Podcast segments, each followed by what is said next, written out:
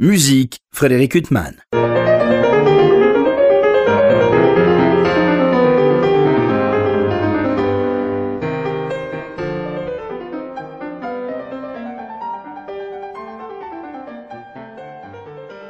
Bonjour euh, Frédéric Huttman au micro, j'ai le plaisir de vous retrouver pour un nouvel entretien. Aujourd'hui j'ai l'immense plaisir de recevoir à Bucarest euh, Monsieur Mihai Constantinescu.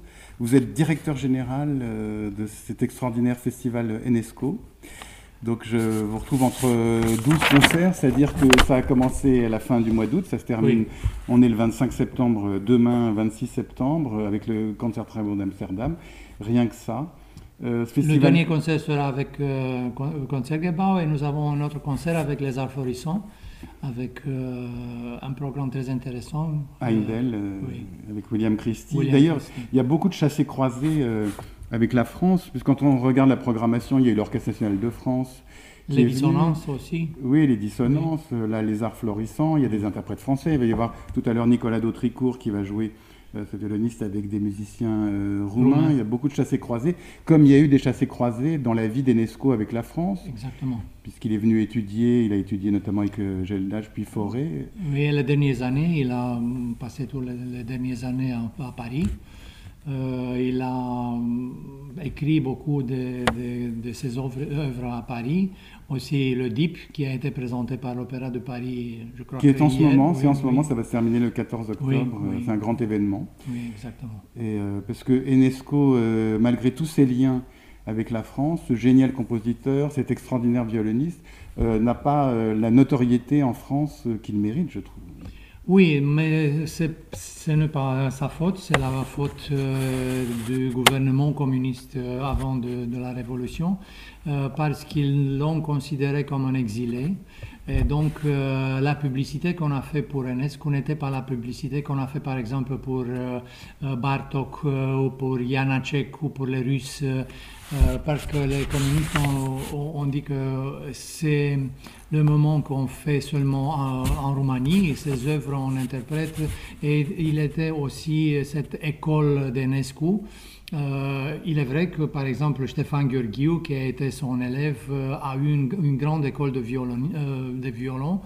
Euh, euh, ses, ses élèves euh, comme Silvia Markovic, Mihaela Martin, euh, euh, Mariana Sârbu ont aussi maintenant des élèves. Donc, euh, cette idée de Transmission. de transmission de- de- de- de- du style et de la technique d'Enesco se retrouve maintenant.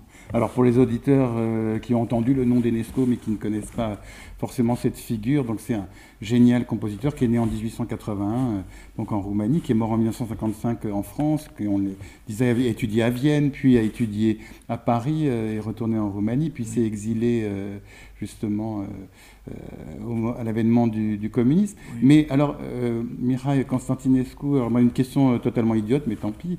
Euh, le premier festival UNESCO, c'est en 1958. Oui, Donc sous un régime communiste. sous un régime Et alors ma communiste, question idiote, c'est comment ça se fait qu'ils oui, l'ont quand même fait Initié par, euh, par Lord Menuhin et par les amis de Enesco. Lord Menuhin qui était un élève Oui, élève, euh, le meilleur élève euh, d'Enesco euh, et aussi par ses, euh, ses- ses amis, Oistrach euh, qui a été pendant la première édition, Schering, Richter, tous les grands noms ont, participé pendant les deux ou trois premières éditions.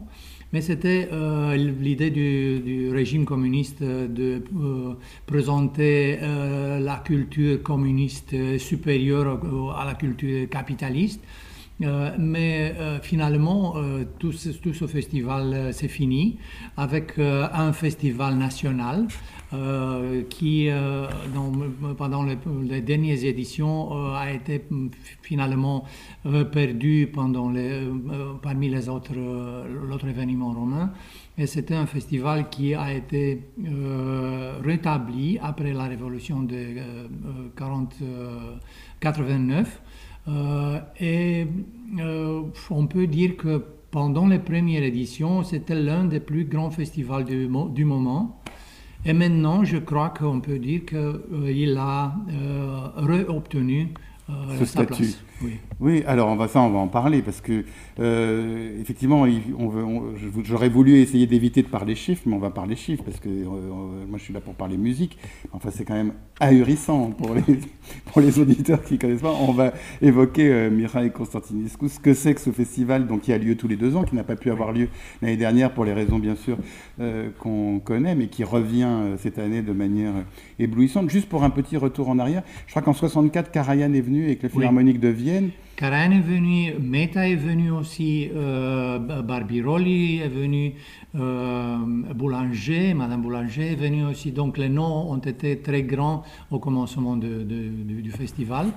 Et bon, ces noms, maintenant, il, euh, il y a des autres noms qui font partie du programme et qui sont aussi grands comme euh, au commencement du festival. Oui, ça, on va en parler. Juste quelques mots sur Enesco, violoniste, parce que je viens de finir ce livre euh, très touchant d'entretien avec Bernard Gavotti, euh, où Enesco, on a l'impression que il met de côté, lui, sa vie, c'est la composition. Oui. Euh, il se consacre à ça et c'était un génie précoce non seulement du violon mais de la composition. Excusez-moi, Lord Menoukin a dit que euh, Enescu est le, compositeur du 21e siècle. Donc maintenant, on peut dire qu'il euh, a une place très importante dans la littérature musicale. Oui, en même temps, c'était un extraordinaire violoniste, mais quand on lit ses, propos, ses mémoires, on a l'impression qu'il jouait du violon surtout pour gagner sa vie, pour pouvoir composer.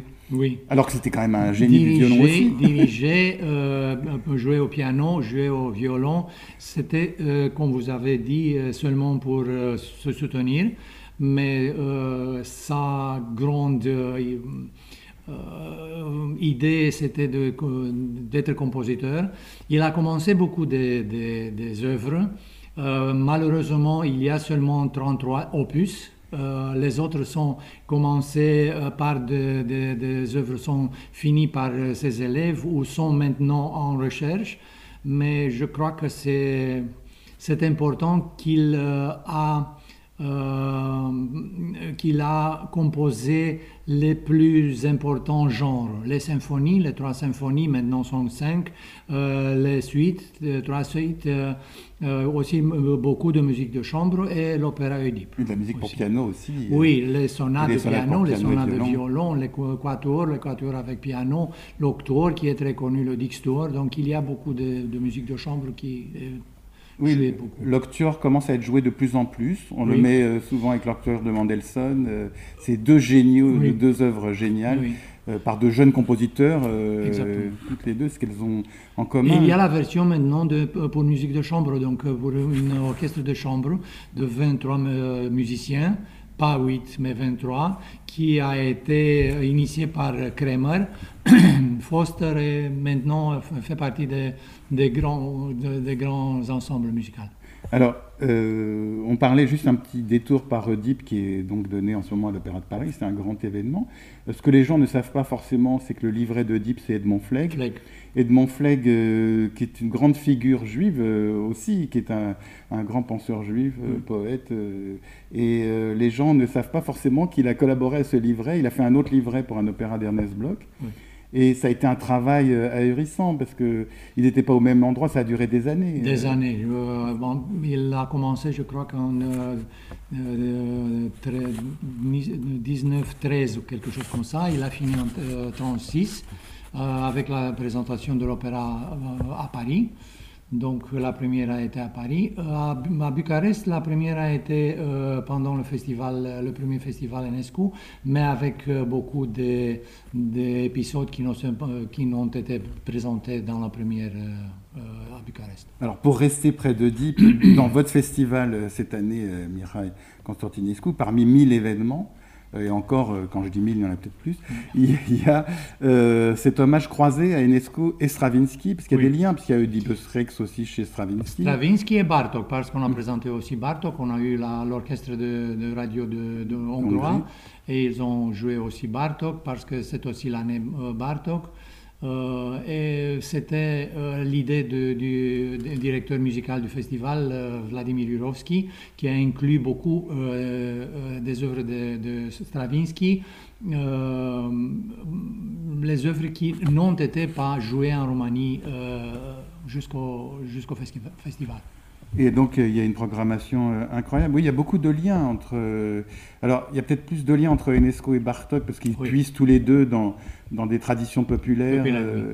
Et donc c'est un, lien fort entre ces compositeurs. En même temps, la musique d'Enesco, lui, il l'a définie comme très polyphonique. Euh, très difficile. La musique de c'est très difficile. C'est pourquoi euh, c'est la possibilité que cette musique a été euh, au dernier moment. Oui, et j'ai parlé avec tous les, les, chefs qui ont venu à Bucarest et nous avons eu beaucoup de chefs, comme vous avez vu, qui ont dirigé la troisième symphonie.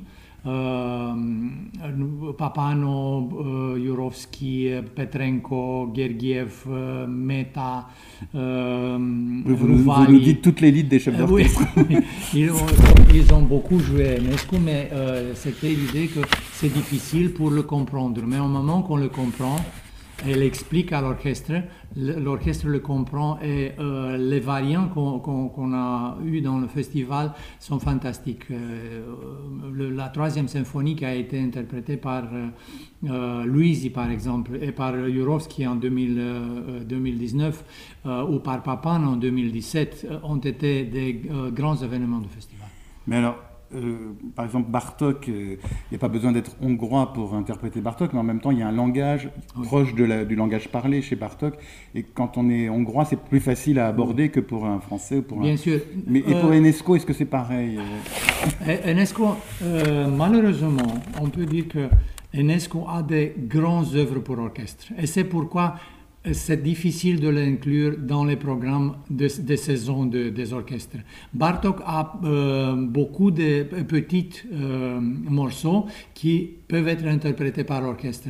Pour une symphonie qui dure 30 minutes ou pour une suite qui dure 27 minutes, on doit euh, beaucoup travailler pour les euh, comprendre et pour les présenter. Beaucoup de répétitions, beaucoup de... Donc, euh, c'est pourquoi Enesco a été pas joué dans, dans, les dernières années, plus, dans les dernières, avant 99. Oui, il faut dire aussi que depuis 1945, comme vous l'avez dit, comme Bartok n'a pas été proscrit après sa mort, euh, des œuvres comme le concerto pour orchestre, ou le mandarin merveilleux, ou la suite pour percussion et, et Célesta sont des œuvres que les orchestres ont maintenant dans leur répertoire. Donc pour Enesco, c'est un travail à faire. Euh, oui, oui. En fait. Et c'était, euh, c'est le festival qui a eu comme priorité de, de, les faire inclure dans les saisons, de les faire inclure dans les, dans les euh, programmes des orchestres, pas seulement des orchestres, des interprètes, parce que vous avez aussi vu que la symphonie concertante, euh, le capriccio, maintenant la troisième sonate pour violon et maintenant pour violon et orchestre, qui a été présentée dans deux arrangements, un arrangement pour une grande orchestre et le deuxième pour orchestre de chambre qui a été euh, écrit par Frédéric Chasselin. Euh, donc ces œuvres sont déjà dans le répertoire des interprètes. Euh, les deux Capuçon, Kopaczynskaya, Truls Mörk, Hanna Chang sont les interprètes, Cavaco sont les interprètes qui ont déjà dans le répertoire Enesco, beaucoup d'Enesco. Alors par exemple, votre concert de clôture, c'est le concert très beau d'Amsterdam, bon, un des plus beaux orchestres bien sûr au monde euh, avec Daniel Harding. Il y aura la 7e symphonie de Bruckner. Euh, mais au début, il y a une œuvre d'Enesco. Oui. C'est une, une, œuvre qui a été découverte euh, dans les dernières années par Gabriel Bebechela et par Cornel Serrano et qui est quelque chose de très intéressant. Et, c'est une œuvre de, de jeunesse, pas si difficile comme euh, comme les autres grandes œuvres d'Enesco. Et euh, Harding euh, l'a accepté avec très grand joie. Oui, et l'orchestre, ça doit être la première fois qu'il l'interprète, non Le Conservatoire d'Amsterdam. C'est extraordinaire ce que vous arrivez, euh, euh, Constantinescu, et je ne sais pas combien de personnes travaillent sur ce festival qui a lieu tous les deux ans, mais il y a 80 concerts, 14 orchestres symphoniques. Euh, alors, il y a des Cette année, il y a seulement 80 concerts, mais... seulement. seulement, parce que nous avons renoncé à une autre série de concerts, les concerts by Midnight, qui ont été programmés pour la fin de, la semaine. Donc, il y a encore 12 ou 14 concerts qui ne sont pas inclus dans cette année. Euh, parce que les conditions sanitaires n'ont permis de, le faire, et aussi les concerts qui euh, euh, habituellement sont organisés dans le marché du festival qui est près de, de l'Athénéum, entre l'Athénéum et la grande salle, où, où normalement il y a des concerts avec des élèves, des, étudiants, des autres groupes qui ne sont pas euh, engagés dans le festival, mais qui viennent jouer sur, sur la scène du, festival. Enfin, même sans ces concerts-là, ça reste gigantesque. C'est une organisation démentielle. Enfin, je ne sais pas, enfin, comment on peut organiser en un mois euh, autant de concerts avec autant d'orchestres, autant de solistes, euh, c'est gigantesque. Il y a l'expérience des de, derniers festivals qu'on a organisé. notre collectif n'est pas si grand. Euh, il y a euh, seulement 55-60 euh, personnes qui, qui travaillent pour le festival. Euh, pendant le festival, mais pendant les, entre les festivals, il y a seulement 15 personnes qui travaillent pour le festival. Ah oui, c'est pas l'impression que ça donne. Euh, vous dormez pas beaucoup euh, à Bucarest Non, Alors, c'est proprement fabuleux, on le disait. Alors, on a parlé bien sûr de tous les orchestres étrangers, je les ai pas tous cités parce qu'il y en a énormément. et puis, tous les plus grands orchestres viennent ici depuis donc, la chute du communisme. et même avant, il y avait certains qui venaient, Mira et Constantinescu. Mais il y a aussi tous les orchestres roumains, c'est extraordinaire. Qu'on ne connaît pas, nous. Euh. Les meilleurs orchestres roumains, parce que nous avons invité euh, cette année euh, cinq orchestres, exceptant les orchestres de Bucarest, qui ont présenté une série de programmes de musique contemporaine. qui a été initié par Vladimir Jurovski. Et l'idée, c'était de présenter la musique de notre temps, avec les compositeurs euh, qui viennent ici, avec des forums avec les compositeurs. Donc, euh, quelque chose qui est devenu très intéressant. Euh, sauf que la musique contemporaine n'est pas euh, accepté par tous les spectateurs. Comme chez nous. oui, oui euh, c'est la Cinderella de, de, la musique, mais euh, avec les noms qui ont, qui ont invité ici, je crois que nous avons gagné confiance de la part du public. Je cherchais un équivalent français d'Enesco, parce que nous, on a Debussy, Ravel, qui sont des génies aussi. Euh, mais Enescu, c'est quand même, euh, on a l'impression qu'il symbolise euh, votre pays, parce qu'à la fois il réunit des musiques traditionnelles, une interprétation savante de ces musiques. C'est le grand violoniste, c'est le grand génie. et je trouve qu'il n'y a pas de place équivalente chez nous à la place qu'a Enesco chez vous. Oui, euh, je, ne sais pas, je ne sais pas si c'est bien ou non, parce que tout le monde dit que Roumanie a un seul compositeur. Ah ça cache la forêt. Oui, ce n'est pas vrai parce que nous avons les autres, mais l'idée du festival Enescu, c'était de promouvoir, de, faire la euh, promotion de, de, la musique d'Enescu. Et maintenant que nous avons beaucoup d'Enescu, on commence, on commence avec... Euh, euh, les autres compositeurs que nous avons, euh, Vieru, Stroye, Olach et tous les autres, et aussi les compositeurs contemporains, euh, euh Dediu, Iorgulescu, Nemescu, donc il y a beaucoup. Vierou, c'est son fils qui est pianiste euh, Oui, qu'on a la bonne heure d'entendre euh, à Paris parfois André Vierou. Justement, une parenthèse, parce que c'est quand même, euh, on a l'impression que votre pays produit des génies, Clara Askill, Radu Lupu, Dino Lipati, Enesco, et j'en oublie bien sûr, et puis il y a les contemporains.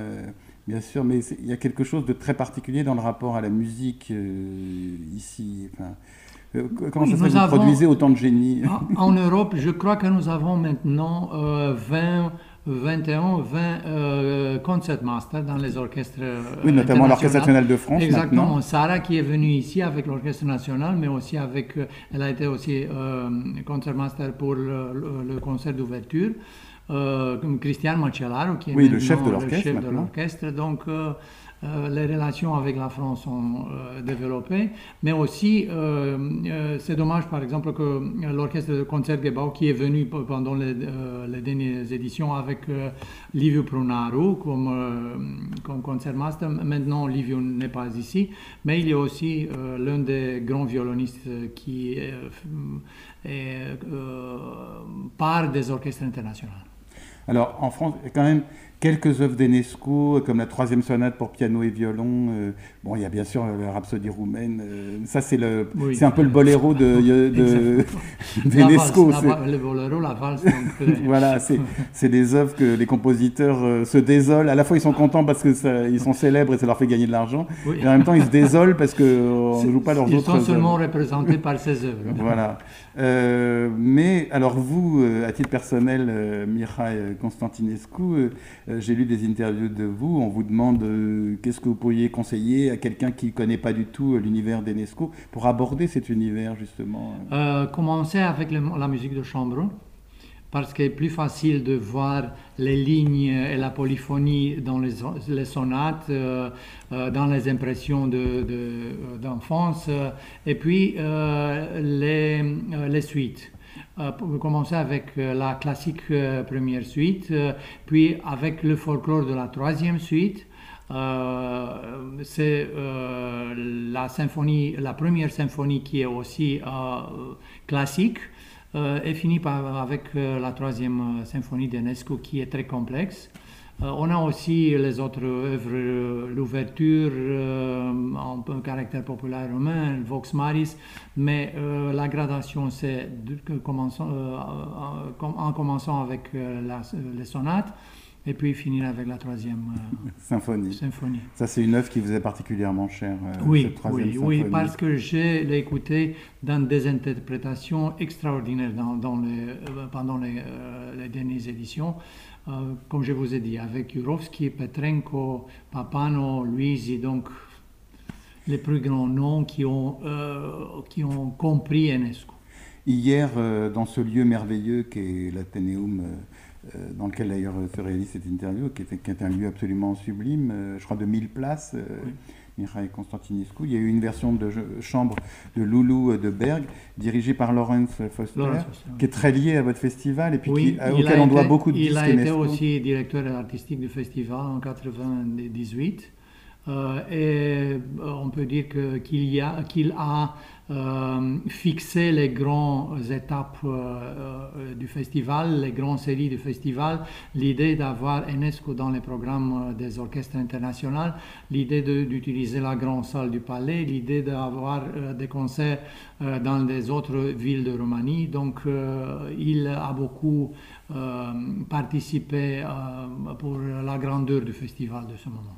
Alors, ce que je trouve extraordinaire dans la musique d'Enesco, on dit qu'il a été élève de Gédalge, de, de Fauré, euh, c'est quand même aussi des génies de l'enseignement, parce qu'on trouve, pour voir le lien entre Enesco et Fauré, c'est pas évident. euh, on, on voit à quel point Fauré devait être un grand pédagogue pour pas avoir imposé euh, sa oui. vision à Enesco.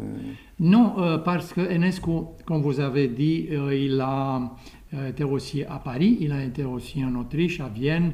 euh, avec et, Helmut euh, oui, il, a, et, il a dit Je suis première, je suis romain. Donc, tout ce qu'il a fait mm, pendant la culture, il, il a pris quelque chose de la culture française, de la culture aut- autrichienne, euh, mais euh, euh, la plus importante partie de, de sa création, c'est la création romaine. Et donc, le, le résultat, c'est le résultat des compositions, euh, de ces compositions qui n'est pas euh, comparable avec les autres euh, compositeurs de son temps. Et c'est pourquoi il est difficile. C'est pourquoi il est difficile parce qu'on on doit le comprendre. Oui, c'est une musique difficile pour Exactement. les interprètes. Et parfois pour l'auditeur, il faut l'écouter plusieurs fois parce que Oui. il y a un tel foisonnement euh, parfois que pour comprendre euh, même une œuvre de jeunesse comme l'Octuor, euh, euh, qui est une œuvre absolument merveilleuse, Oui. il faut l'écouter quand même. Écouter et jouer parce que toutes les notes qu'il a mis dans, la, dans la partition ont, ont une signe spécial et on doit suivre exactement les signes, pas seulement les notes. Pour interpréter, pour comprendre, on doit analyser chaque note et c'est difficile. Euh, Alors, vous parliez de musique contemporaine. Alors, Enesco, il est mort en 1955 à Paris. Je crois qu'il est d'ailleurs enterré au Père Lachaise, comme d'autres génies de la musique, comme Chopin, et j'en oublie bien sûr des dizaines. Euh, mais euh, il n'a pas eu d'élèves en Roumanie. Euh, il a eu des élèves au violon, mais en composition. Non, pas des élèves, mais il a eu, il a initié le prix spécial pour les jeunes musiciens. une bourse pour les jeunes musiciens. Michael Joras était le premier qui a reçu cette, ce prix. il a financé ce prix.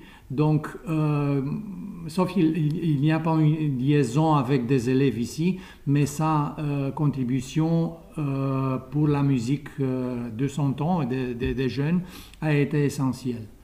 Alors on parlait, encore une fois, on ne va pas parler chiffres pendant tout rendez-vous, cet entretien, mais on parlait de tous les orchestres qui viennent. Je crois qu'il y a 4700 musiciens qui viennent du 28 août au 26 septembre. Comment on organise les répétitions, musique de chambre c'est enfin, c'est démentiel. En, anglais, en anglais, don't ask. ne me demandez pas parce que c'est très difficile. On a eu des jours quand euh, on a eu des, deux ensembles euh, euh, sur la scène de la grand, du, du, Grand Palais et vous pouvez vous imaginer qu'il y a 100, 120, 130 personnes qui on doit changer pendant le jour pour le concert de, soir. Ici aussi à l'Athénéum, on a eu aussi des, ensembles qui ont on répétait euh, le matin, l'après-midi, puis le concert euh, à midi et puis les répétitions le soir. Donc euh, il est très difficile, mais ce sont les choses qui ne se voient pas pour le public. C'est important pour le public le résultat. Et le résultat sont les concerts et le public. nous avons seulement 50% dans les salles parce que ce sont les règlements maintenant. Euh, et les autres concerts sont présentés sur euh, Internet, euh, online. Et je crois que le public est, satisfait en ce moment pour ce, ça qu'ils ont vu pendant le festival. Ah ben, en tout cas, moi j'ai assisté à trois concerts, les gens avaient l'air très heureux. Hein. C'est comme une libération d'assister à ces concerts. Et puis, euh, ce que je trouve extraordinaire dans cette programmation, alors je crois qu'il y a 42 œuvres d'Enesco. Oui. Non, 37. Parce ah, initialement, initialement euh, euh, le programme du festival a été fini le 6 décembre 2019. 19, ah, oui. C'était la, la, dernière discussion avec Vladimir Yurovsky et on a dit, bon, c'est le programme. Et le programme été plus grand pas plus long, mais plus grand, avec, comme je vous ai dit, avec By Midnight, ce concert pendant la nuit. Euh, et les autres concerts du festival. Euh, euh, initialement, on était 80, 42 œuvres d'Enesco, mais entre-temps, par exemple, on a pu, présenter la quatrième symphonie avec un chœur d'Enesco parce que le temps et les conditions de répétition pour 150, 60 personnes ont été impossibles. Euh, et des autres euh, euh, petites œuvres qui ont été exclues du programme parce que les, les, solistes ne sont pas venus. Oui, enfin 37, c'est pas mal. oui, non, c'est pas mal. Et alors, parce que ce que je trouve extraordinaire, c'est un immense festival avec plein de grands artistes. on ne va pas faire du name dropping, mais il y a tous les plus grands chefs, tous les plus grands orchestres et certains des très grands noms de la scène. Enfin, ce soir, il y a notamment Cyril Gerstein euh, qui va jouer avec le concert très beau euh, d'Amsterdam sous la direction d'Alan Gilbert. Euh. D'ailleurs, il y a deux œuvres de Nielsen, qui est un compositeur aussi qu'on entend peu.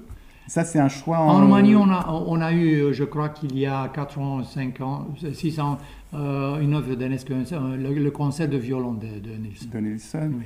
Et ça, il y a un lien ou c'est parce que c'était. Non, remarquez, ça permet aussi d'entendre un compositeur, cette fois-ci danois, qu'on entend très très peu euh, en France. Euh, c'est aussi un programme euh, passionnant, mais euh, c'est pas seulement un festival avec des grands noms, des grands orchestres, des grands interprètes.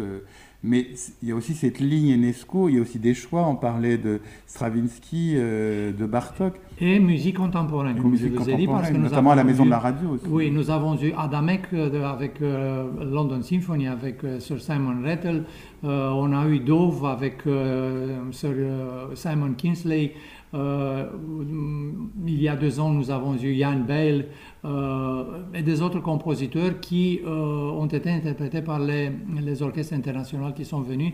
Donc, pas seulement dans cette série de musique contemporaine, mais aussi sur, sur, pendant le programme de, de, la Grande Salle du Palais. Oui, mais ça aussi, c'est un travail passionnant qui n'est pas évident non plus, parce que euh, quand on a les moyens et quand on a la structure et quand on a tous les, les, gens qui sont dévoués à cela, euh, on peut faire venir les plus grands interprètes. Mais là aussi, il y a, une ligne, il y a des lignes musicales, des lignes directrices. Ça veut dire en parler avec les chefs d'orchestre, en parler avec les orchestres. Ça, c'est un travail euh, énorme aussi. C'est, mais c'est important. C'est un travail, c'est un travail qui, qui bon les résultats, on, peut les voir. je crois qu'on a fait beaucoup pour le festival, pour UNESCO, pour la musique contemporaine. Et c'est quelque chose qui, je suis content et mes collègues aussi. En tout cas, euh, visiblement, vous n'êtes pas les seuls. Enfin, c'est extraordinaire euh, tout ce qui est réalisé ici à Bucarest et on attend avec impatience 2023. Euh, juste un mot pour finir, puisque les liens entre la France et la Roumanie, et notamment culturels, sont très très forts. J'évoquais des pianistes comme Clara Askill ou Dino Lipati euh, ou d'autres, euh, alors de Loupou qu'on a eu la chance de beaucoup euh, entendre en France, ce sont des, pianistes qui, qui, ont vécu en France. Enesco, il est mort. Il y en a Chokerlier qui est maintenant en oui, France. Oui, qui a donné une très belle intégrale. Schumann aussi. donc il y, a, il y, a, beaucoup de. Et puis on parlait d'André Vierou, donc il y a toute une génération plus, plus jeune. Et beaucoup de compositeurs parce que c'était euh, Stan euh, Mieranu, euh, donc il y a Cosma, ce sont beaucoup de compositeurs roumains qui maintenant sont en France ou, ont été en France. Je crois que même Proust parle d'Enesco dans La recherche du temps perdu. Je crois qu'à un moment il le cite. En tout cas, il y avait des liens avec la princesse Bibesco. Donc il y a des liens partout. Et ben ces liens, on est très très heureux et puis très très heureux de pouvoir les célébrer et de les avoir célébrés en votre compagnie, Mihail Constantinescu. Merci infiniment d'avoir été mon Merci invité. Beaucoup. Merci beaucoup. Pour illustrer cet entretien avec Mihail Constantinescu, directeur général du festival Enesco qui se tient tous les deux ans à Bucarest et qui vient de se dérouler durant le mois de septembre dernier. Je vous propose d'écouter la troisième sonate pour violon et piano de Georges Enesco. Nous écouterons Valérie Sokolov au violon et Svetlana Kosenko au piano. Je vous souhaite une belle écoute et une bonne fin de soirée sur RCJ.